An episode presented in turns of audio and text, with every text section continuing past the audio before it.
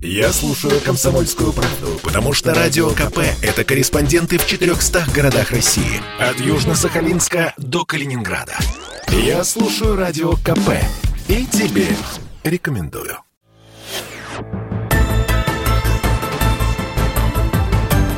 Мозговой штурм. Здравствуйте, в эфире радио «Комсомольская правда», программа «Мозговой шторм». Меня зовут Екатерина Шевцова.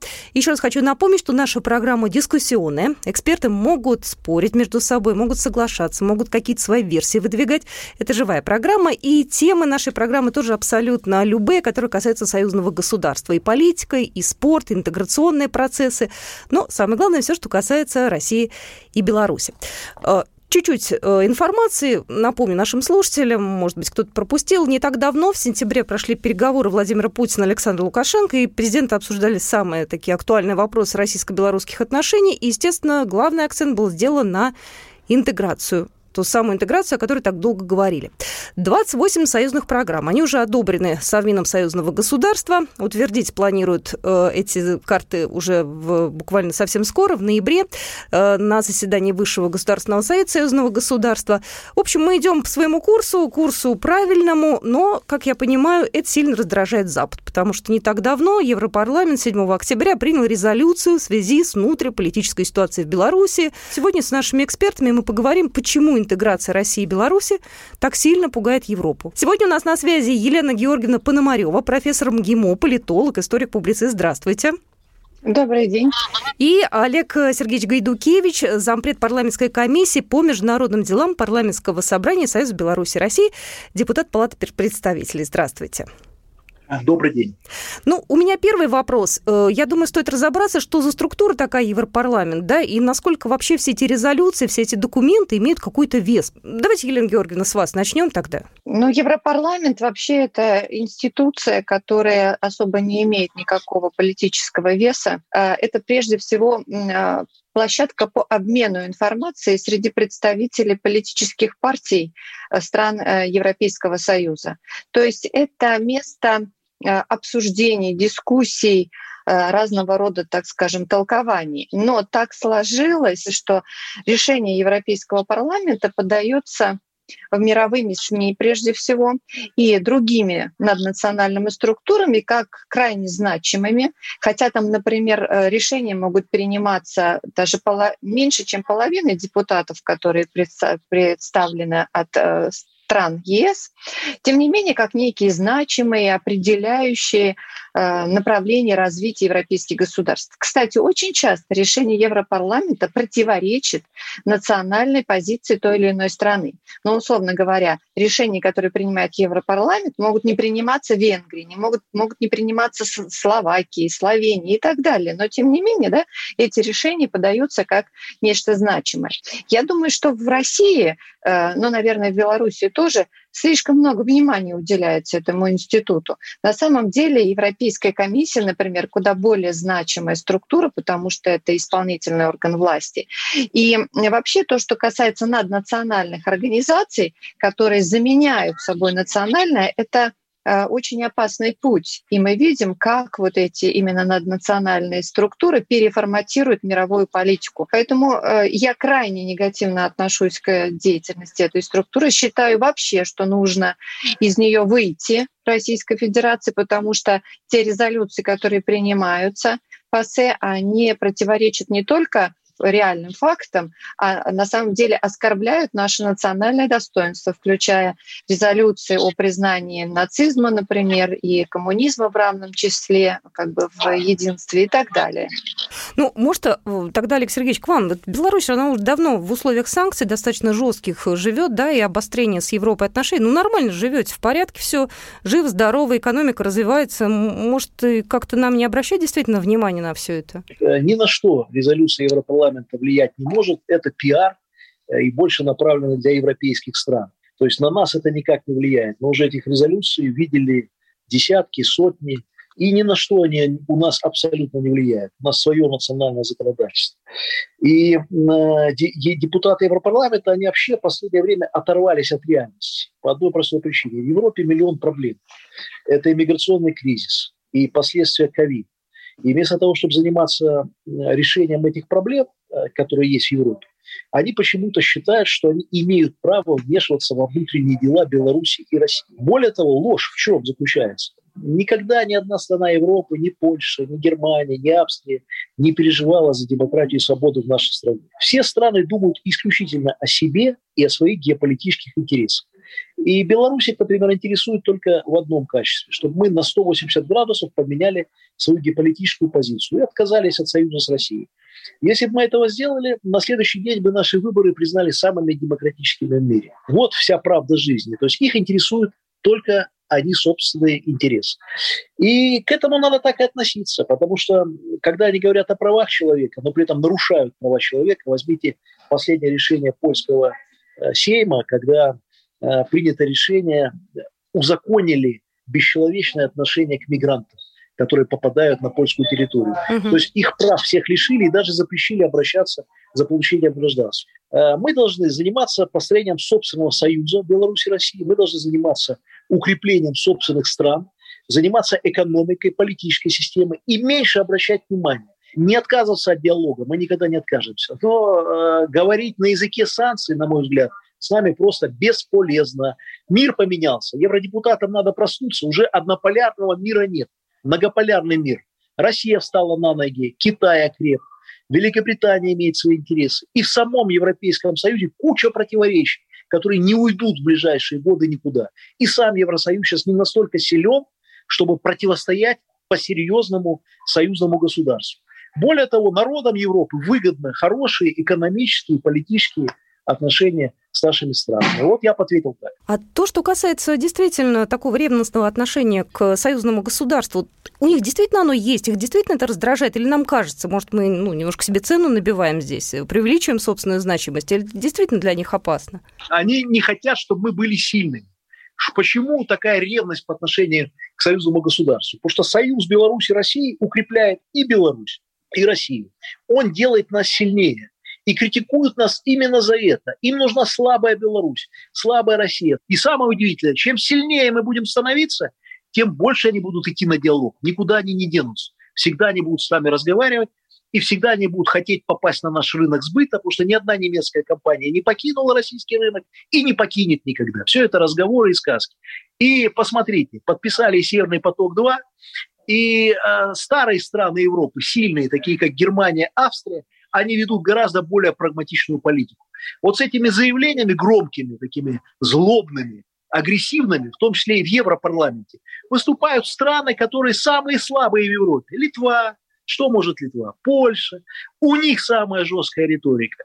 А у старых стран Европы прагматизм. И это мы должны помнить, что все вот эта э, риторика, она не отражает реальные политические расклады, в том числе и в Европейском Союзе. Потому что, смотрите, грозное заявление Европейского парламента, и в это же время договариваемся о Северном потоке-2. Грозное заявление э, Европарламента, а какие экономические контракты прекратили работать. Все хотят газ покупать у России, все хотят чтобы на белорусский рынок попадала европейская продукция. Поэтому вот есть красивые слова, и поэтому меньше надо обращать внимание на заявления европейских депутатов. Вы согласны, Елена Георгиевна? Я бы хотела да, продолжить вот эту вот логику, потому что решение действия Европарламента мы сами политизируем и придаем им значимость, когда начинаем на них реагировать. Получается, что вроде бы для нас а, это что-то значит. А, собака лает, караван идет. И вот эта вот коллективная европейская собака, в кавычки поставим, да, она, она будет лаять постоянно. Что касается э, нашего союза, действительно, если сравнивать, например, Европейский союз, э, это достаточно мощное объединение, и оно было создано с э, на, самом деле с не идеальной точки зрения, а с точки зрения конкретной прагматической, э, геополитической и экономической, потому что нужно было прежде всего Германии, Франции иметь достаточно большой рынок самым большим выгодоприобретателем от создания экономи- э, Европейского Союза стала Германия. Это ни для кого не секрет. Да? Вот. А что касается выстраивания наших союзных отношений, причем на более традиционной, имеющей да, исторические глубокие корни основы, это вызывает у них вопросы. Потому что э, наша стабильность, наше, а, наше союзничество, имеющее и экономические, и геополитические выгоды, это они воспринимают, естественно, как угрозу. Таким образом, они не смогут поглотить и переварить осколки, которые остались от э, Советского Союза полной мере, да, не могут э, ими управлять и так далее. Они хотят управлять. Более того, хорошо известно, что в условиях кризиса выживают только союзы. Нам не только надо укреплять свой союз России с Беларусью, но и выходить на более широкую площадку, что, собственно, и делают руководители наших стран. Как мы знаем, э, прошло э, заседание Высшего э, совета Евразийского экономического союза, на котором были подтверждены идеи создания э, более плотных взаимоотношений, в том числе и по нефтегазовому рынку, да, и по цифровизации. Кстати, очень важно, что именно Александр Григорьевич Лукашенко а, озвучил очень предметную и конкретную повестку по а, созданию именно такого мощного интеграционного блока и озвучил некоторые позиции, которые он говорил еще в самом начале создания ЕАЭС. И, а, а, но вот это все, да, вот наши интеграционные, пока еще, в общем-то, слабые, несравнимые с Европейским Союзом предложения, инициативы, они воспринимаются штыки, то здесь принцип срабатывает. На варе шапка горит. Э, по принципу, если европейцам не нравится то, что мы делаем, значит, мы все делаем правильно. Правильно. Вот на этом мы первую часть программы закончим. Еще раз э, напоминаю, что вы слушаете программу «Мозговой штурм», и мы сегодня говорим о том, э, насколько Евросоюза, Евросоюз раздражает интеграция России и Беларуси. Мозговой штурм.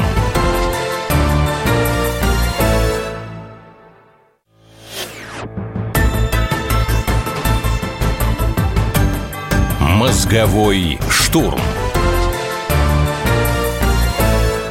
Еще раз я всех приветствую. Вы слушаете программу «Мозговой штурм». Меня зовут Екатерина Шевцова. Сегодня мы обсуждаем интеграцию России и Беларуси и как к этому относится Евросоюз.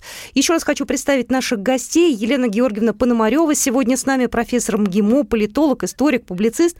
И Олег Сергеевич Гайдукевич, зампред э, парламентской комиссии по международным делам парламентского собрания Союза Беларуси и России, депутат Палаты представителей. Я хотела еще одно событие тоже уж, э, коли мы заговорили про интеграцию, вспомнить. Э, буквально вот недавно прошел э, Совет глав государств СНГ, и Александр Лукашенко там очередной раз предложил использовать наработки, которые вот сейчас у нас уже есть в союзном государстве, уже в направлении ЕАЭС и СНГ. Вот как вы считаете, Олег Сергеевич, вообще действительно, может, стоит как-то уже и страны СНГ потянуть к этому интеграционному такому вот соединению? Может быть, не только Россия, Беларусь и другие туда могут войти страны, стран, потом, впоследствии, не сейчас? А, вы знаете, об этом говорит и Путин, и Лукашенко не один год. Безусловно, наработки вот союзного государства надо брать за основу.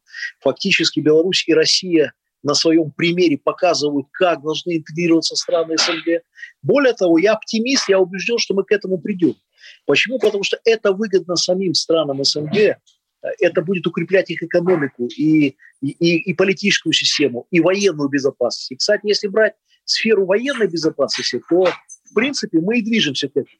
И будет укрепляться эта сфера. Посмотрите, э, сколько времени этому было посвящено на последнем заседании. Э, ведь это связано с теми событиями, которые происходят на нашей общей границе. Возьмите ситуацию в Афганистане. Э, в принципе, главы государств выработали общую позицию, что переговоры надо вести, с признанием не спешить, и они серьезно относятся к безопасности границ. Это очень важно. Что касается экономики, то я бы хотел напомнить о последних переговорах Путина и Лукашенко в Москве, э, а именно подписание 28 интеграционных карт, которые в ноябре месяце будут ратифицированы. Я хочу обратить внимание на то, что это не просто декларации, поэтому ушли переговоры так тяжело, а там реальные масштабные документы, которые э, касаются уже конкретных приятий, конкретных сроков. И более того, э, мы уже, может, забыли, но мы решили те вопросы, которые не решались годами. Поэтому, на мой взгляд, безусловно, брать за основу надо. А, то, что касается 20, 28 карт, все уже согласовано, фактически заживем уже по-новому. Какие-то изменения на себе мы почувствуем, а, как вы считаете, Елена Георгиевна, вот жители России и Беларуси? Да, мне бы очень хотелось почувствовать это достаточно быстро, но, например, а, отмену роуминга, э, некие вот именно такие современные технологии, чтобы запустились. Потом, конечно, это связано с перемещением рабочей силы, товаров и услуг в связи вот с пандемией. У нас небольшие, так скажем, проблемы возникли. Например, у белорусов на границе обязательно требуют э, ПЦР-тесты, э, соответственно, когда они въезжают в Российскую Федерацию. Наверное, это тоже не совсем э, удобно и правильно. Опять же, что касается единых тарифов на электроэнергию, на газ и так далее, связанное с кооперацией торговли. Но могу сказать, что вот последние буквально полгода продемонстрировали активное присутствие белорусских товаров, более активное, чем даже это было э, на российских рынках. И вот я только что вернулась из Пятигорска, там огромное количество магазинов белорусских товаров, что не было полгода назад. Я там была э, весной. И это показывает вот достаточно открытость, э, достаточно открытость российских рынков э, для белорусских товаров, это здорово. Но я думаю, что должна быть взаимная какая-то кооперация в этом смысле, чтобы и российские товары тоже в большей степени были представлены на белорусских рынках. Вот это вот, наверное, первое то, что чувствуют люди. Да? Да. Но развитие а, государственных систем – это совсем другой уровень. И поэтому это предполагает огромное количество согласований. Кстати, если мы говорим а, сейчас об интеграции, это же не только экономика, о которой мы, естественно, сегодня много говорили, но и безопасность. Да? Это определенное, не знаю, выстраивание таких заслонов перед Европой, что тоже не может не раздражать страны НАТО и всех остальных. Я правильно понимаю? Да, конечно. конечно. Угу. Да, да, Олег Сергеевич, Олег пожалуйста. Сергеевич, да. Конечно, безопасность – основа очень многих вопросов, потому что без этого не будет развития экономики. И тут надо, кстати, сказать, что мы продвинулись очень далеко. Э, наше э, военное сотрудничество, сотрудничество спецслужб, оно может, можно ставить пример и другим странам да. в, на просторах СНГ. Это правда. Потому что фактически наши спецслужбы работают координированно этот год, в том числе и по событиям в Республике Беларусь. Угу. Вспомните вот эти все события, Россия очень много спецслужбы помогали. Мы очень помогаем России, наши спецслужбы. Второй вопрос. Военная безопасность. Посмотрите, как на дрожжах растут НАТО базы. А, идет усиление военного контингента в Литве, Польше. Заговорили об этом на Украине. И посмотрите, как мы оперативно реагируем. Уже главы государств о чем договорились? Перевооружение белорусской армии. Это совместная работа. С-400, о которых мы говорили несколько лет, они уже будут на границе нашей общесоюзной. Э, и на границе с Украиной, и на границе с Польшей, и на границе с Литвой. А почему? Потому что для того, чтобы предотвратить военный конфликт, это аксиома, надо быть сильным. И вот мы этим занимаемся. И мое мнение, это оценка экспертов – военный потенциал союзного государства России и Беларуси на 10 лет опережает Соединенные Штаты Америки и Китай. Здесь мы действительно умеем работать. И ОДКБ, я думаю, подтянется в том числе. Да, но я бы сюда добавила еще безопасность, связанная с противодействием именно террористической угрозы. Мы, э, к сожалению, должны признать, что несмотря на все действия спецслужб, они могут оказываться недостаточными, если в этот процесс противодействия не включается общество в целом своем. Поэтому крайне важно здесь э, взаимодействовать именно с представителями гражданского общества Беларуси, которая пережила и до сегодняшнего вот момента мы видим такую оппозиционную отрыжку в виде э, попыток совершения террористических актов э, и понимает, какая это действительно угроза. И купировать во многие события можно было бы при вот адекватной реакции общества, когда сигнал, что называется, поступает с, на момент еще не, успе, не, не совершения преступления. И э, это ни в коем случае не является, почему-то очень часто люди боятся э, такого слова, что это стукачество. Ни в коем случае это предупреждение, предупредительный сигнал. Э, мы пережили аналогичную ситуацию, когда в Москве были взорваны дома на Каширском шоссе. И когда э, мне знакомые сотрудники МВД рассказывали, Следственного комитета, что огромный вал вот такого народного, что называется, внимания они получили. То есть здесь должна быть очень плотная связка общества, как научных структур, образовательных, э, там, чисто вот общественно. В конце концов, самые главные, вы знаете, наблюдатели – это бабушки да. около подъездов, да, и заканчивая спецслужбами. Давайте попробуем прикинуть планы на ближайшие пару лет. Как будет развиваться Евросоюз? Может, он и развалится через пару лет? И как будет развиваться наше союзное государство? Ну, такие прогнозы, что нас ждет? Если мы будем сейчас развиваться теми темпами, которые есть сейчас. Ну, я не верю в развал Европейского Союза, но убежден, что те проблемы, которые в Европейском Союзе есть сейчас, они не решатся ни за год и ни за два. То есть вот эти противоречия, они будут нарастать то в большую степень, то в меньшую степень. И конкуренция в Европейском Союзе будет расти. Польша претендует на лидерство, страны Восточной Европы разочарованы, э, Германия хочет сохранить свои позиции. Э, как будет США себя вести? Они обманывают постоянно Европу. Например, они обещали, что газ пойдет сланцевый, а стали продавать в Китай при этом критикуя Европу за то, что они с Китаем торгуют. Что касается России, нас, России и Беларуси, то я оптимистично смотрю на вещь. Э, я считаю, что нам не надо громких деклараций, э, а нужно делать. И мы этим делом сейчас занимаемся. Фундамент любой интеграции – это экономика. Экономика и военная безопасность. В том числе, я соглашусь со своей коллегой, это противодействие терроризму и экстремизму, потому что терроризм и экстремизм – это новый способ ведения войны. Мы должны понимать и Беларуси, и России, что гибридная война в отношении наших стран, она не закончится.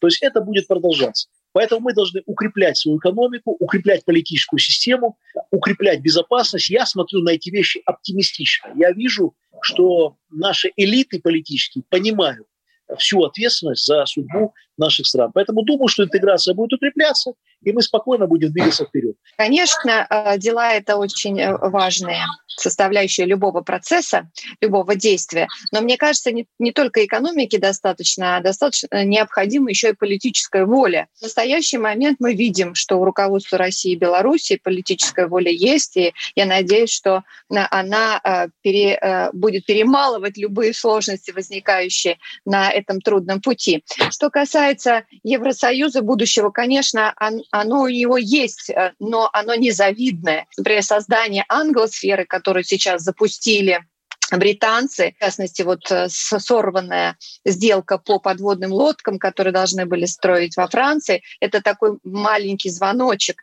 Конечно, э, речь идет, например, даже о Франксите, то есть о выходе, возможно, выходе Франции из Евросоюза. Но, как правильно сказал Олег Сергеевич, это будет достаточно долгий процесс, это не одномоментно. Но Европа Европой, э, а мы должны развиваться сами. К сожалению, без внешнего фактора, без учета внешнего фактора мы не можем обойтись, он все равно будет давлеть. И совершенно правильно прозвучали слова о гибридной войне, которая никогда не закончится, она будет продолжаться, и просто будут совершенно но, э, совершенствоваться технологии этой войны. Поэтому мы должны это понимать, это не алармизм какой-то, мы должны жить в этой системе и делать то, что мы считаем выгодными для своих стран и народов. На этой прекрасной ноте поблагодарю спикеров сегодняшних. Огромное спасибо. Елена Георгиевна Пономарева сегодня была в эфире. Профессор МГИМО, политолог, историк, публицист. И Олег Гайдукевич, зампред парламентской комиссии по международным делам парламентского собрания Союза Беларуси России. Спасибо огромное. Это была программа «Мозговой штурм». Я Екатерина Шевцова. До свидания. Спасибо. Спасибо. Спасибо. Спасибо. Спасибо огромное. До свидания. Программа произведена по заказу телерадиовещательной организации Союзного государства. Мозговой штурм.